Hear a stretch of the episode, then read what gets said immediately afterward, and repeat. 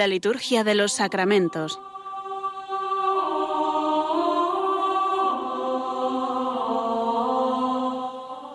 Con el Padre Juan Manuel Sierra.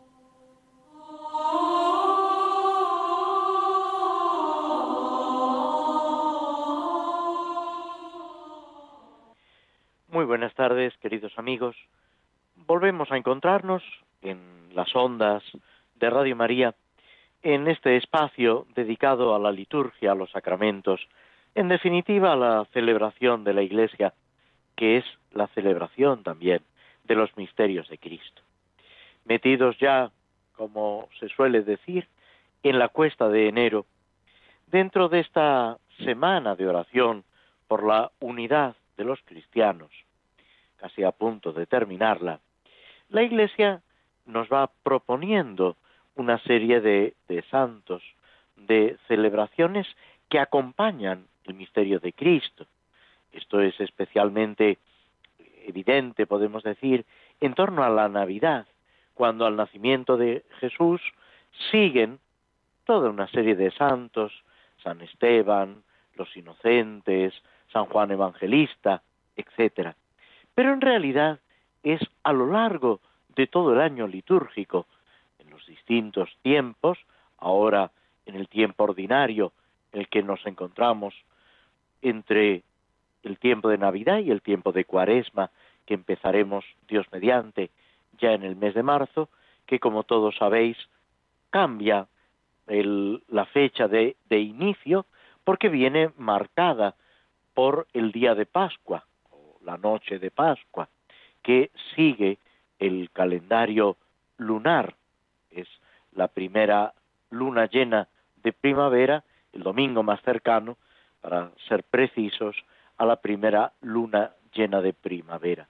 Y según esa, esa fecha de, de la luna llena, nos retrotraemos el tiempo de la cuaresma, esas semanas de preparación, y el resto, lo que queda, podemos decir, una vez concluido el tiempo de Navidad, es ese tiempo ordinario en el que ahora nos encontramos. Hoy celebramos, como seguramente todos ya sabéis, eh, la fiesta o la memoria, mejor dicho, de San Francisco de Sales, obispo y doctor de la Iglesia, que desarrolla su actividad a caballo entre la segunda mitad del siglo XVI y los primeros años del siglo XVII. Muere el año 1622. Podemos decir que es una figura destacada, una figura impresionante dentro de la espiritualidad cristiana y en concreto en esa época moderna.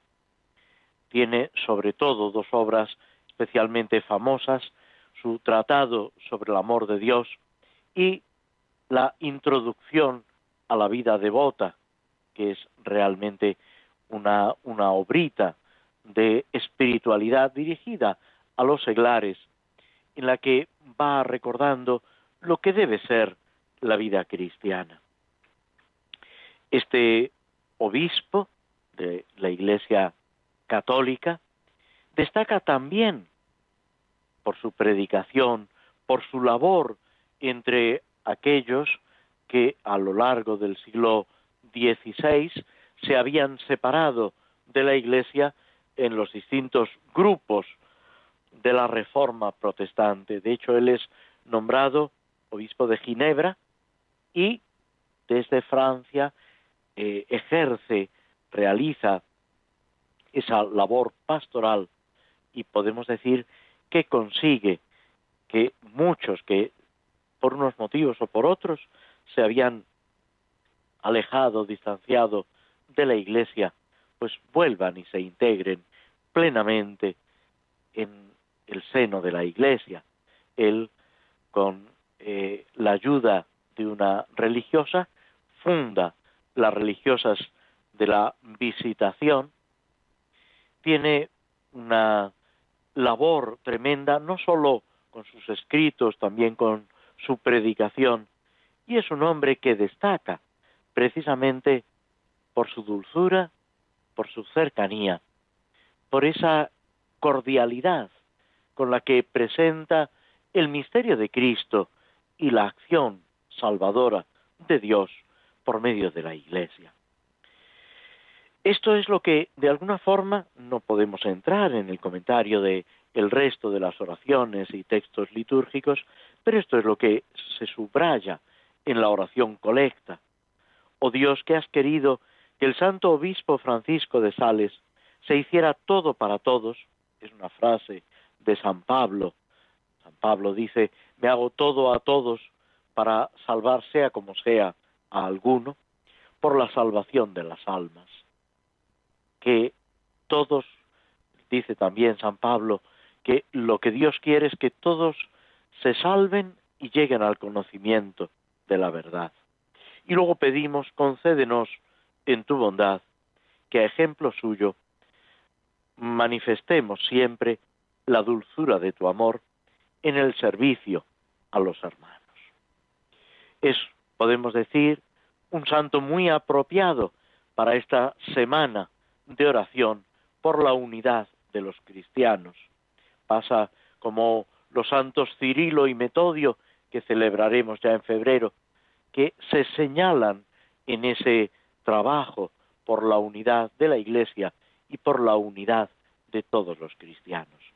Y mañana, que es el día con el que se clausura la semana de oración por la unidad de los cristianos, y que en condiciones normales en Roma el Papa tiene un acto ecuménico en la Catedral de San Pablo extramuros, donde habitualmente hay una el resto de vísperas, una celebración litúrgica en la que participan eh, enviados de otras iglesias, comunidades que no están en plena comunión con eh, el Papa pero que orando juntos suplican a Dios, al Espíritu Santo, que vaya realizando con su gracia esa unidad en la confesión de Cristo y en ese camino de acercamiento a través de la santidad. Esta fiesta de la conversión de San Pablo, que tiene su origen, por lo que parece, por los textos más antiguos se desarrolla sobre todo en la parte de lo que era la Galia, Francia, y que de ahí, mucho más tarde, ya prácticamente en el siglo XI, se extiende en la liturgia romana y que se celebra eh, de alguna forma eh, vinculada a la cátedra de San Pedro, sobre todo esta fiesta que tenía antiguamente una eh, doble celebración, la cátedra de San Pedro en Antioquía, la primera sede, podemos decir, que ocupa Pedro, y de San Pedro en Roma. En el calendario litúrgico actual hay solamente una fiesta de la cátedra de San Pedro que se celebra el 22 de febrero. El 25 de enero tenemos ese acontecimiento de la conversión de San Pablo, acontecimiento realmente eh, singular, excepcional, un triunfo de la gracia que el mismo San Pablo eh, describe, señala en sus cartas y que también aparece recogido en este libro que, mm, digamos, es continuación del Evangelio de San Lucas, los hechos de los apóstoles.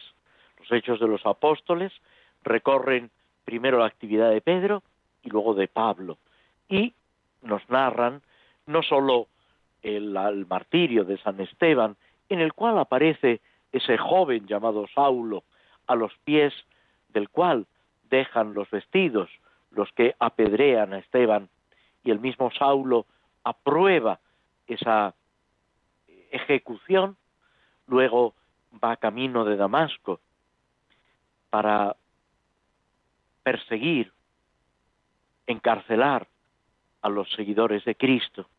Y es precisamente en ese camino de Damasco donde experimenta ese misterioso encuentro con Cristo que con su luz lo ciega, que tiene esas palabras misteriosas y trascendentales cuando el mismo Saulo le pregunta, ¿quién eres, Señor? La voz, la luz, le responde, yo soy Jesús a quien tú persigues. En definitiva, podemos decir que eh, San Pablo, con ese encuentro con Cristo, eh, transforma su vida. Luego vendrá el bautismo, esa experiencia de desierto, esa revelación que recibe directamente del Señor, el encuentro con los apóstoles, sobre todo con Pedro, y después, a través de ese sentir que no es necesario, que algunos desconfían de él, que la iglesia progresa, se retira a Tarso. Y solamente después es cuando Bernabé lo busca, lo recupera en Tarso para llevarlo a Antioquía, al cuidado de esa comunidad, y después es enviado desde Antioquía para evangelizar y se convierte en Pablo el apóstol de los gentiles. Al día siguiente celebramos a dos discípulos precisamente de San Pablo, dos discípulos muy queridos a los que les dedica eh, sendas cartas, Timoteo y Tito. Y para terminar podemos decir la semana tenemos a Santa Ángela, a Santa Ángela de Merici y a Santo Tomás de Aquino, ese gran teólogo, gran doctor de la Iglesia, que no solamente en la época medieval, cuando él vive y escribe, sino que con su enseñanza ilumina toda la historia de la Iglesia y toda la historia de la teología. Nos detenemos unos instantes escuchando de nuevo un poco de música antes de pasar al comentario, a la reflexión sobre las misas por diversas necesidades.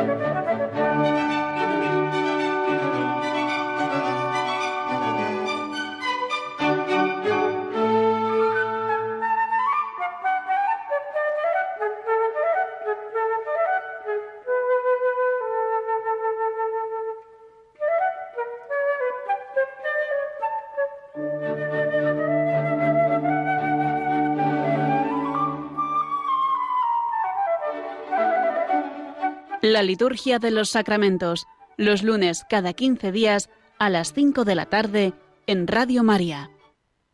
Antes de adentrarnos en las misas por diversas necesidades, tomamos una poesía de Manuel Machado titulada Gracia, gracia Señor. Gracia Gracias, Señor, que el alma quiera, que el amor quiere. Yo todo tuyo, mas tú todo mío. Porque el amar lo espera, corre el río. Y a los besos del sol la rosa muere. Amor que a toda gloria se prefiere. La muerte vence, mas no vence el frío. Eco no haya la voz en el vacío. No viva, rey del alma, quien no espere. Mas si a vivir amando me destinas, da pan al hambre mía, aunque sea poco, agua a la sed en que me ves deshecho, del alma en sombras a las hondas minas, un rayito de sol, y él calla, loco, siempre el amor acaba satisfecho. Pues con estas reflexiones, estas palabras de Manuel Machado, pasamos ya a los textos de la misa por los religiosos, en concreto en el en la celebración del 25 o el 50 aniversario de la profesión religiosa. Esta profesión religiosa que, como señalábamos en el programa anterior, hay una primera profesión, digamos, temporal, que espiritualmente para el religioso o la religiosa que lo realiza es ya una entrega total a Dios. Pero la Iglesia, en su pedagogía, antes de admitir, como si dijéramos, ese compromiso definitivo, pide un tiempo que es de formación, un tiempo de maduración en el compromiso, que es un auténtico compromiso, pero que requiere esa profundización. Es lo mismo que sucede con el sacramento del orden, que viene precedido del rito de admisión a las sagradas órdenes, del lectorado acolitado para pasar después, que ya es auténtico sacramento del orden en primer grado o en tercer grado, según lo contemos, con el diaconado. Luego sigue el presbiterado, a no ser que se trate de un diácono permanente, y en algunos casos del episcopado que es la plenitud del sacramento del orden. En el caso de la profesión religiosa, está esta profesión temporal que se puede renovar al cabo de un periodo, normalmente se hace por tres, cinco, seis años y luego se renueva otra vez antes de la profesión eh, perpetua que se llama. Esto cambia según las disposiciones de la Santa Sede, de la Congregación para los Institutos de Vida Consagrada y también dependiendo de cada orden, congregación o instituto religioso. En cualquier caso, el celebrar los 25 o los 50 años de profesión religiosa es siempre un motivo de alegría, de gozo, no solamente para aquel que celebra el aniversario de su profesión, sino para el instituto, congregación u orden religiosa y para toda la Iglesia, por lo que supone de fidelidad, de entrega a Cristo y de servicio a la Iglesia. Habíamos comentado ya la oración colecta de este formulario, que es único. En el matrimonio había, y también lo comentamos ya, varios formularios, aquí es un único formulario. En la oración sobre las ofrendas se dice, recibe Señor, junto con estos dones, la oblación de sí mismo o de sí misma, cuando se trata de una religiosa, que desea reiterar hoy nuestro hermano, nuestra hermana, y se puede nombrar con el nombre de pila a la persona que está celebrando ese aniversario. Y por la fuerza del Espíritu Santo, dígnate configurarlo más plenamente a semejanza de tu Hijo amado.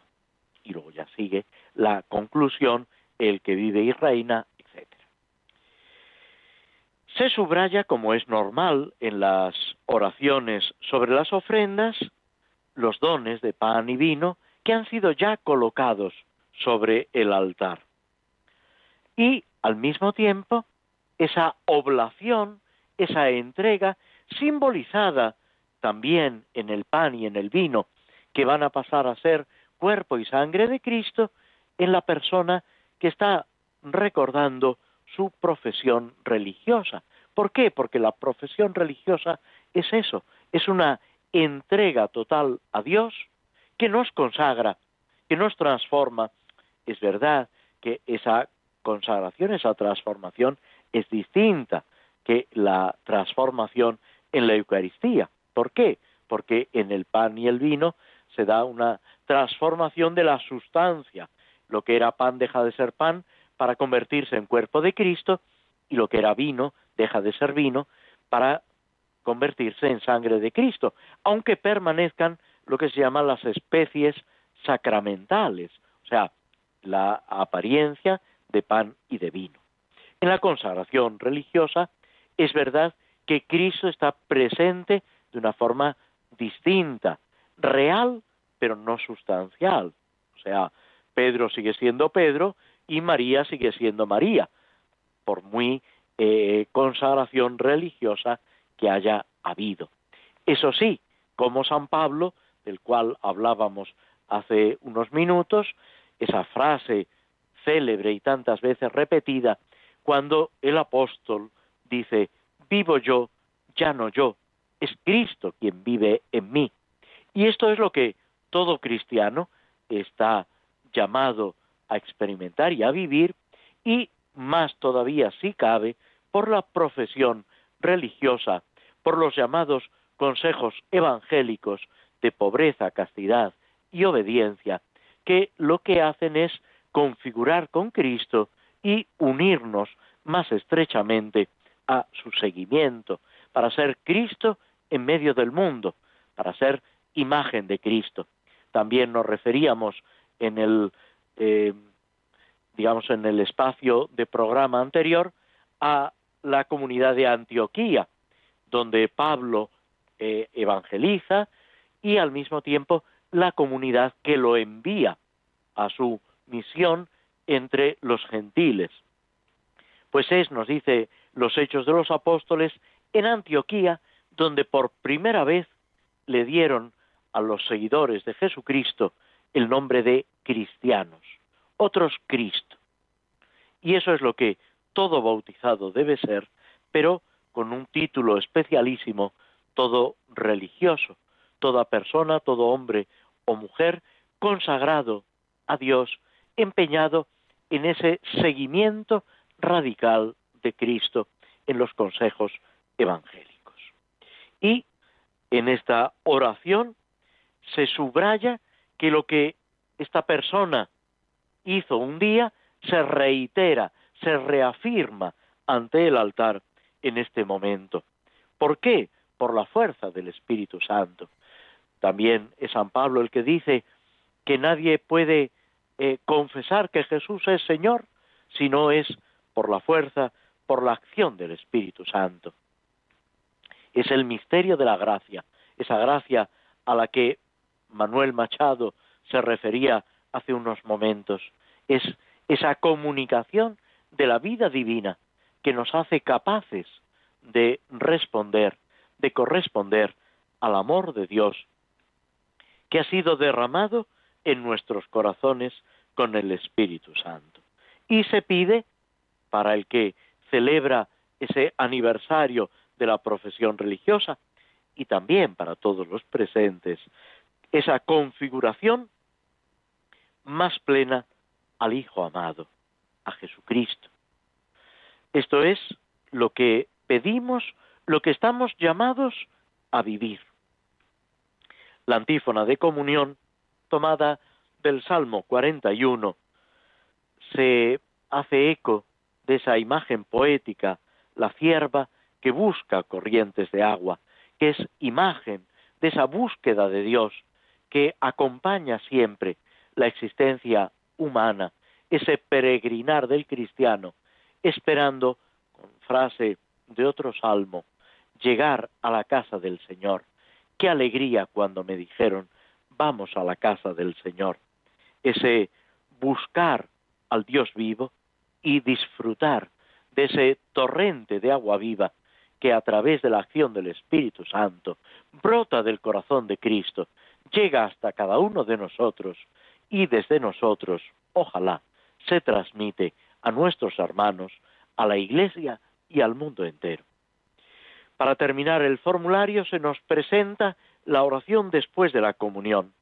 Después de recibir, Señor, el cuerpo y la sangre de tu Hijo que nos has dado, en la gozosa celebración de este aniversario, concede a nuestro hermano, a nuestra hermana, fortalecido con el pan y la bebida del cielo, progresar felizmente en el camino iniciado que conduce hasta ti.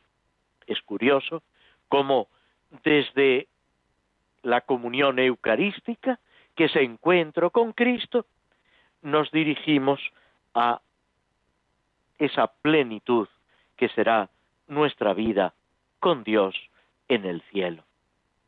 De hecho, los religiosos son, lo dice el Concilio Vaticano II y lo reitera Juan Pablo II en eh, su documento Vita Consacrata sobre la vida consagrada, los religiosos son un signo escatológico, son un anuncio de esa realidad futura que será el cielo.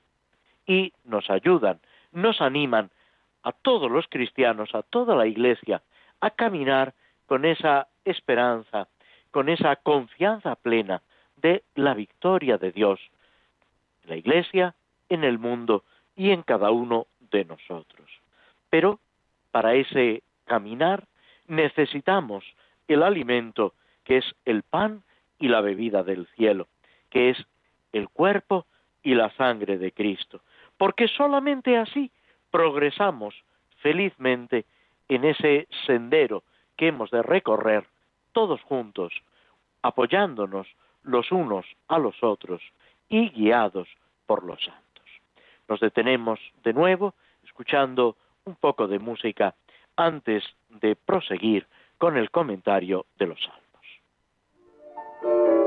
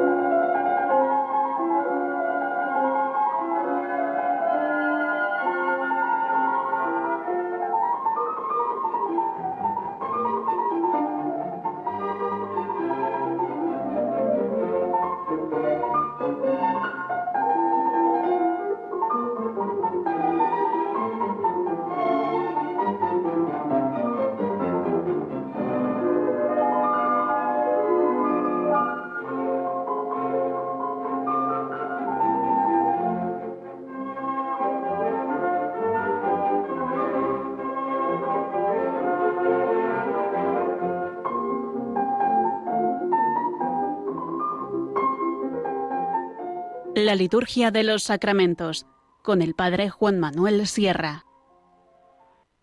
Nos habíamos detenido, apenas iniciado el comentario del Salmo 39, el Salmo 40, según la numeración hebrea, que es una acción de gracias y al mismo tiempo una súplica.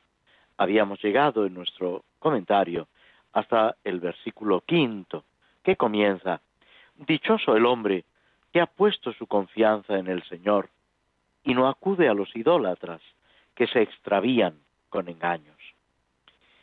Como todos los salmos, está subrayando esa cercanía y esa vinculación con Dios, con el Dios auténtico, que no es el que se encuentra, digamos, en las religiones paganas, en otros pueblos, sino el Dios único, absoluto, que me conoce, me ama, que me acompaña, aquel en quien puedo confiar.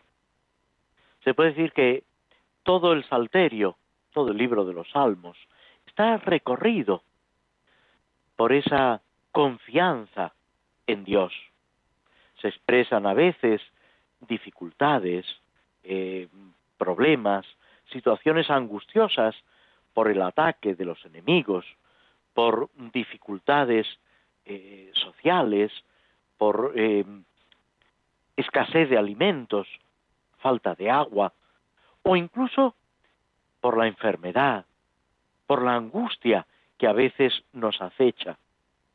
Y en medio de todo, siempre aparece esa acción de Dios que nos sostiene, que nos alienta, que nos ofrece el verdadero sentido de todo lo que ocurre.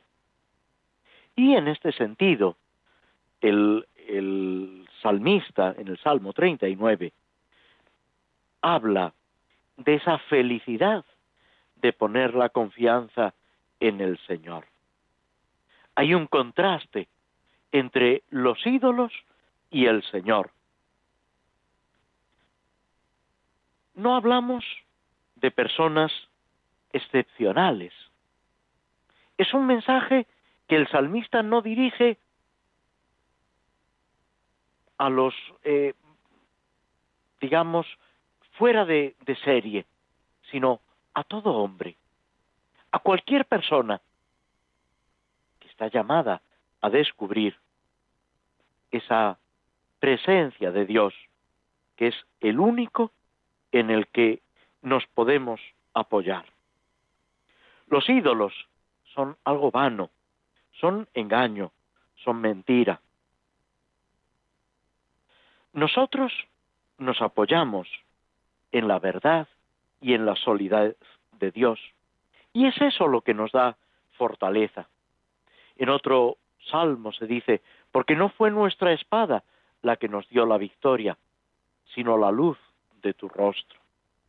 Es esa consistencia de Dios que el pueblo de Israel una y otra vez constata. Ese apoyo, esa ayuda que viene aunque no nos la merezcamos. Es otro descubrimiento tremendo del pueblo de Israel. Es verdad que el Señor está una y otra vez llamándolos a la fidelidad a través de Moisés, a través de los jueces, a través de los profetas. Y sin embargo, una y otra vez el pueblo de Israel se va tras los ídolos, se aleja de Dios, deja de cumplir la voluntad de Dios. Y a pesar de todo, Dios permanece fiel. Es algo que llega a su máxima expresión precisamente en Jesucristo. Esa fidelidad de Dios que nos da a su Hijo y dirá San Pablo que con el Hijo nos lo ha dado todo. En Cristo nos lo ha dado todo. Por eso, en el versículo siguiente, el salmista casi extasiado señala cuántas maravillas, cuántos planes en favor nuestro. ¿Qué es lo que Dios hace? Ayudarnos, socorrernos, incluso en aquellas dificultades en las que nos hemos metido por nuestra mala cabeza, por nuestra infidelidad, por apartarnos del Señor. Tú no quieres, dice después, sacrificios ni ofrendas. Entonces digo, aquí estoy para hacer tu voluntad. Son palabras que luego se van a aplicar al mismo Jesucristo, que en la carta a los hebreos se presenta como el perfecto cumplidor de la voluntad de Dios. Es lo que Jesús, casi al comienzo de la vida pública, le dice al Bautista, a San Juan Bautista. Es conveniente que cumplamos toda justicia. Toda la vida de Cristo es cumplir la voluntad del Padre. Aunque sean preceptos que han quedado superados, como cuando se somete a la circuncisión, siendo niño apenas recién nacido, cuando es presentado en el templo, el que es verdadero Dios y verdadero hombre.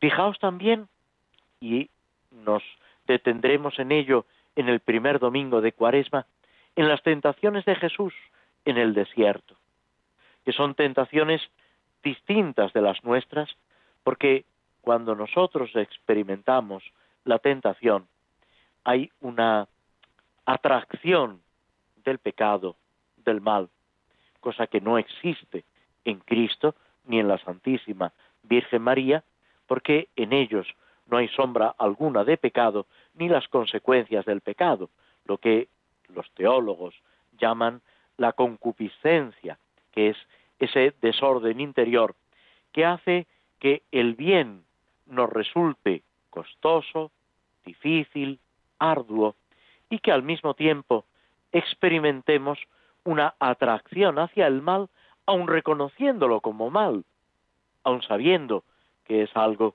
que va contra Dios y también contra nosotros mismos.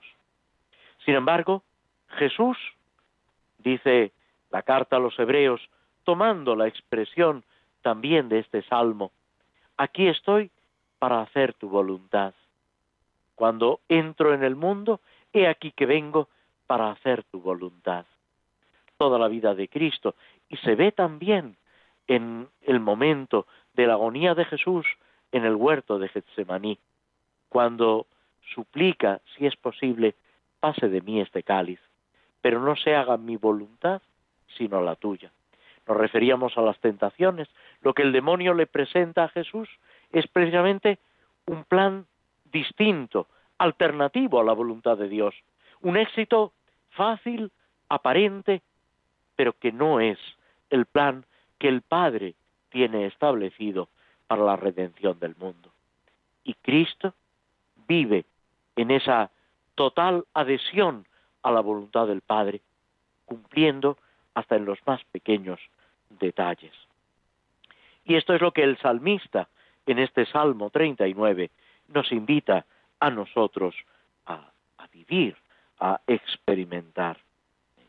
Esta bondad de Dios que entra en nuestra vida, que nos va guiando, acompañando y haciendo posible que en nuestra propia vida venzamos la soberbia, la mentira, la esclavitud que suponen los ídolos, el poder, el egoísmo. Son cosas, y cuando nos referimos a los ídolos, no solamente debemos pensar en las divinidades antiguas, nuestra vida muchas veces está llena de ídolos. Nuestra sociedad una y otra vez nos presenta ídolos para que se nos vaya el corazón, para que explícita o implícitamente los adoremos. Pero si adoramos a los ídolos, nos exigirán sacrificios, nos alejaremos de Dios, nos alejaremos de ese amor infinito de Cristo, de ese respeto a los hermanos, para empezar a machacarnos los unos a los otros. Solamente en el seguimiento de Cristo, solamente en el descubrimiento del Evangelio y de las bienaventuranzas, alcanzamos la, la verdadera libertad, alcanzamos esa vida divina que el Señor nos comunica. Nos detenemos de nuevo unos momentos antes de pasar al comentario sobre El Señor de los Anillos, esta obra, podemos decir, moderna, contemporánea de Tolkien, que a través de la lucha del bien y del mal está pidiendo de nosotros una verdadera colaboración que nos haga recuperar esa dignidad a la que el Evangelio nos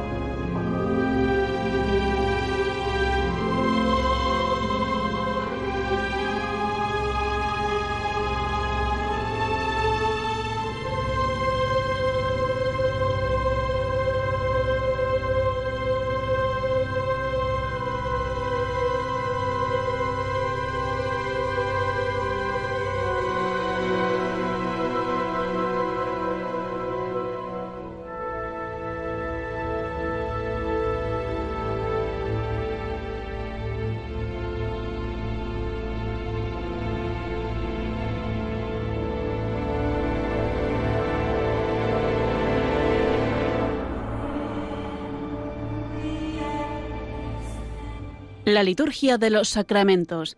Conoce qué se realiza y por qué de la mano del Padre Juan Manuel Sierra. En esta reflexión sobre la obra de Tolkien, El Señor de los Anillos, que prácticamente nos sirve de conclusión del programa, no pretendemos, lógicamente, ofrecer una reflexión litúrgica, pero sí acercarnos a la obra de un creyente él era católico practicante, lo hemos dicho varias veces, era, eh, si no de misa diaria, que en algunas épocas sí, de una, eh, digamos, vida espiritual que podemos calificar de eh, intensa y fuerte. Y él manifiesta que eso le ayudó, tuvo que pasar a través de muchas dificultades, él en algunos relatos, en algunas eh, alusiones que hace. Él participó en la Primera Guerra Mundial, eh, algunos de sus hijos en la Segunda Guerra Mundial. Ah, en su vida familiar, pues tuvo dificultades, eh, problemas, y todo esto él lo va situando, enfocando a través de esa fortaleza que su fe y la gracia de Dios a través de los sacramentos le comunican. Es una persona que eh, comunica optimismo, que eh, trasluce esa visión positiva. Tuvo grandes amigos siendo profesor universitario, otro de ellos que era anglicano y murió siendo anglicano, pero que tiene eh, varias obras mm, que podemos decir son de una gran aportación. Uno de ellos es Lewis, Luis, con su obra eh, Cautivado por la Alegría, Los Cuatro Amores, Cartas del Diablo a su sobrino, formaban parte de, un grupo eh, de profesores universitarios que paseaban juntos, tenían sus debates, se reunían para tomar sus cervecitas y eh, pasar ratos que les ayudaran a crecer. Y es bueno señalarlo en esta semana de un, oración por la unidad de los cristianos, siendo uno anglicano, el otro católico, mm, encontrando una diversidad, pero al mismo tiempo un gran entronque común en su cristianismo, en su vida de fe, cada uno en el puesto en el que estaba. Todo esto, casi sin darse cuenta, podemos decir, se trasluce, eh, queda reflejado en la obra de Tolkien. En El Señor de los Anillos no es la única obra, tiene también El Hobbit, que es una narración, eh, podemos decir, previa, es eh, el inicio de esta historia, pero que en realidad es mucho más sencilla, no tiene la elaboración que encontramos en El Señor de los Anillos. Hay otra obra todavía anterior que eh, Tolkien era amigo de volver una y otra vez sobre sus obras, el Silmarillion, que se llama, que es una especie como de narración de los orígenes de ese mundo fantástico que él crea, es toda la narración, podemos decir que es una narración fantástica. Eh, habla de los elfos, habla de los hobbits, habla de una serie de eh, seres, habla también de hombres, enanos, etcétera, pero que no tienen una existencia real. Él era eh, profesor, él era filólogo, eh, conocía muy bien la literatura y la mitología nórdica y se inspira en muchos aspectos en esta filología, en esta eh, mitología nórdica, llega incluso como filólogo a elaborar todo un vocabulario, un idioma, el élfico, y lo utiliza, es casi como un juego de especialista en lenguas antiguas. Bien, él se sirve de todo esto y nos va presentando ese relato maravilloso de nuestro amigo Frodo, que con ese anillo que su tío Bilbo le ha dejado, va a tener que enfrentarse al mal, a la oscuridad, y va a vencer con ayudas muchas veces imprevistas. Es algo que el Roth, ese personaje también eh, élfico, le señala, él al principio no comprende, pero después al final de la narración se va a ver claramente. Le dice, en tu viaje encontrarás enemigos, pero que encontrarás también amigos y ayudas insospechadas. Donde menos te lo esperes, encontrarás un aliado y un amigo. Es esa cordialidad que el mismo Jesucristo le pide a los apóstoles, es esa cordialidad que, por ejemplo, descubrimos en San Francisco de Sales y en muchos otros santos, ese descubrir todo lo bueno que hay alrededor, todo lo bueno que hay en las personas que nos rodean. Habíamos dejado a Frodo ya recuperado de esa herida que ha sufrido esos personajes siniestros, esos caballeros negros que los han asaltado y han intentado apoderarse del anillo mágico y han herido a Frodo, que lógicamente se resistió a entregar el anillo, aunque actuó torpemente poniéndose el anillo y quedando, digamos, en evidencia, quedando eh, a, la vista de esos caballeros negros. Recuperado ya en la caza de Elrod, en ese reino de los elfos que es Rivendell, está participando de un banquete en su honor. Y se encuentra al lado de un enano. Este enano lo saluda, bienvenido, feliz encuentro, se presenta como Gloin. Frodo corresponde al saludo, es curioso las muestras de cortesía que aparecen a lo largo de todo el libro entre distintos personajes. La educación, la cortesía es muy importante y es expresión de una actitud del corazón. También en el Evangelio, en los apóstoles, descubrimos esa cortesía. Es significativo que cuando Jesús envía a los apóstoles o a otros discípulos, cuando envía a los setenta y dos, les dice, cuando entréis en una casa, decid, paz a esta casa, que es el saludo que después hará propio San Francisco de Asís y le pedirá a sus compañeros, a los franciscanos, que realicen donde quiera que vayan. Paz a esta casa, paz a cada persona con la que nos encontramos.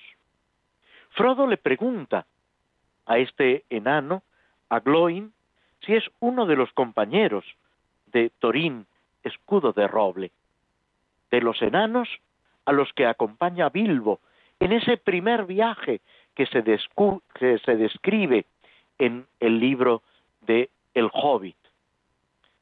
El enano asiente y a su vez le pregunta si él es el amigo, el sobrino de Bilbo, del gran amigo Bilbo, el querido Bilbo. Y Frodo asiente y ya presentados se va a establecer un diálogo, preguntando, recibiendo noticias, abriendo horizontes, que es lo que la amistad debe realizar en nosotros. Nos detenemos aquí porque el reloj avanza inexorable y nos marca el final de nuestro programa, el final de este encuentro a través de las ondas de Radio María, esperando poder volver a encontrarnos dentro de dos semanas, si Dios quiere. Muchas gracias por vuestra atención y que este tiempo ordinario sea para todos nosotros tiempo de gracia y tiempo de bendición.